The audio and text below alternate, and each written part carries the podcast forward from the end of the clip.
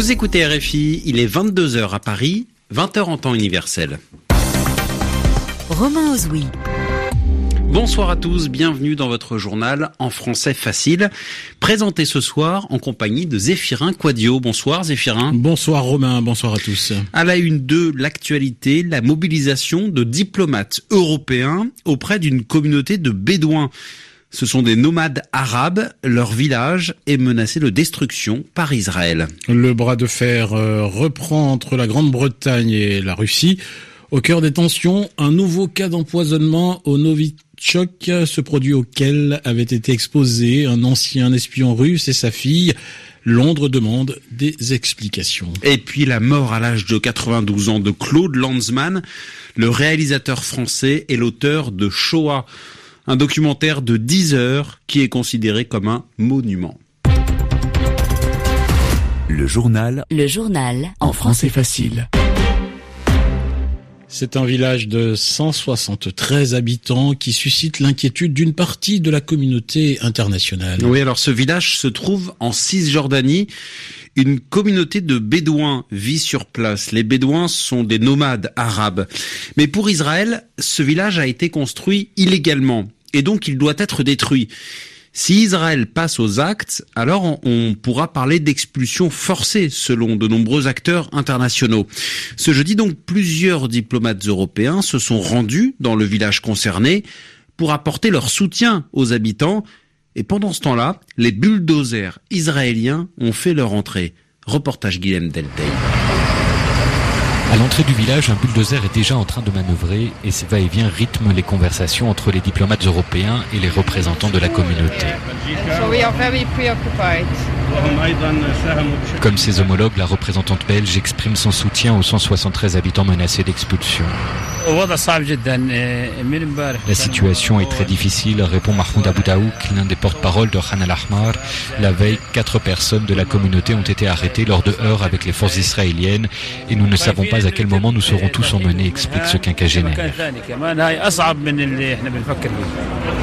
Pour les dirigeants palestiniens, ce transfert forcé de population constituerait un crime de guerre. L'expression n'est pas reprise par le consul général de France, Pierre Cochard, mais il s'inquiète d'une grave atteinte au droit international.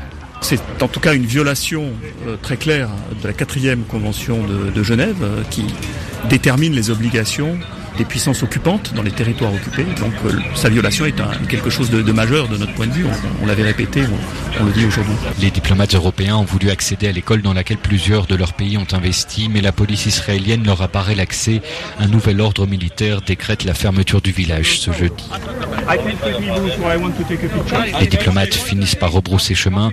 Les dirigeants palestiniens réclament, eux, des sanctions internationales pour faire plier Israël. Guillaume Deltaï, Khan al-Ahmar, RFI. Et puis en bref, cette dernière information, un accord conclu en Allemagne sur la question migratoire. Oui, c'est le sujet qui divise la fragile coalition qui est au pouvoir en Allemagne. L'accord aurait été conclu entre le parti de la chancelière Angela Merkel, son allié de droite, la CSU, et les sociaux-démocrates du SPD. C'est la dirigeante du SPD qui l'annonce ce soir.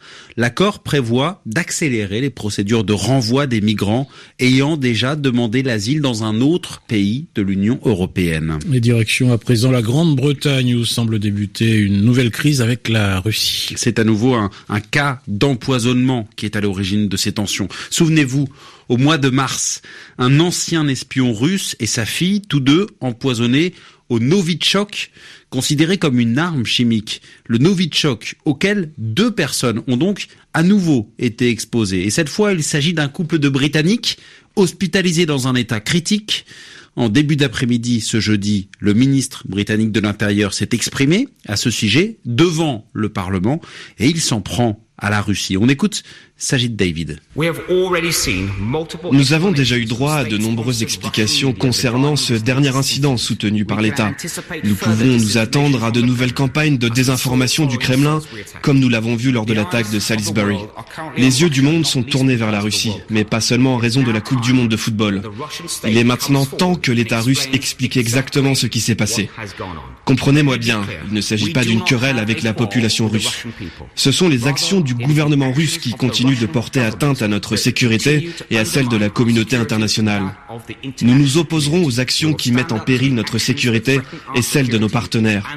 Il est totalement inacceptable que nos citoyens soient des cibles délibérées ou accidentelles ou qu'on déverse du poison dans nos rues, nos parcs, nos villes. Le ministre britannique de l'Intérieur ce jeudi devant le Parlement, peu de temps après, la Russie a réagi sur un ton virulent, demandant au gouvernement britannique de cesser ses intrigues. C'est la porte-parole de la diplomatie russe. Qui l'a dit, et sur ce sujet, elle appelle à une enquête commune. Aux États-Unis, l'enjeu est énorme. Donald Trump doit choisir un nouveau juge à la Cour suprême. Le président américain rendra sa décision lundi prochain. Alors pour bien comprendre l'enjeu, s'il fait entrer un conservateur, cela fera basculer l'équilibre de la Cour suprême. Et il faut savoir que son rôle aux États-Unis est crucial car la Cour suprême tranche les grands sujets de société, comme par exemple le droit à l'avortement. D'où une pression très importante sur quelques sénateurs républicains et démocrates qui auront le pouvoir de confirmer ou de bloquer ce choix. Alors pour tenter d'influencer la décision du président américain, le lobbying démocrate bat son plein et en premier lieu, il s'agit de convaincre deux sénatrices républicaines. Explication Marie Normand. À L2, elle pourrait faire basculer le vote du Sénat. Lisa Murkowski et Suzanne Collins sont deux sénatrices républicaines de l'Alaska et du Maine. Elles défendent le droit à l'avortement et sont donc très courtisées par les démocrates, courtisées et mises sous pression à l'approche des élections de mi-mandat. La stratégie a déjà été employée pour les faire voter en faveur de la défense de l'Obamacare. Le Washington Post évoque une campagne de plusieurs millions de dollars dans les États de ces sénatrices de la part de groupes proches des démocrates, publicité, notamment des pleines pages, par exemple, dans quatre journaux du Maine, pour démontrer que le juge choisi par Donald Trump représente un risque pour le droit à l'avortement. Pression aussi sur trois élus démocrates qui pourraient faire défection lors du vote de confirmation. Ils remettent bientôt leur siège en jeu dans des États qui avaient voté Trump fin 2016. Ces sénateurs pourraient donc soutenir le choix du président pour ménager leurs électeurs et tenter de sauver leur poste. Là encore, les groupes libéraux ont prévu des tribunes, des coups de fil au bureau des élus, une présence à leur meeting. L'argument n'est pas la défense du droit à l'avortement cette fois, mais celle de l'Obamacare, plus facile à défendre que l'avortement en terre trumpiste. Marie Normand. Il y a beaucoup de réactions romains hein, depuis ce matin après le décès de Claude Lasman. Oui, réalisateur français, mais également écrivain et journaliste.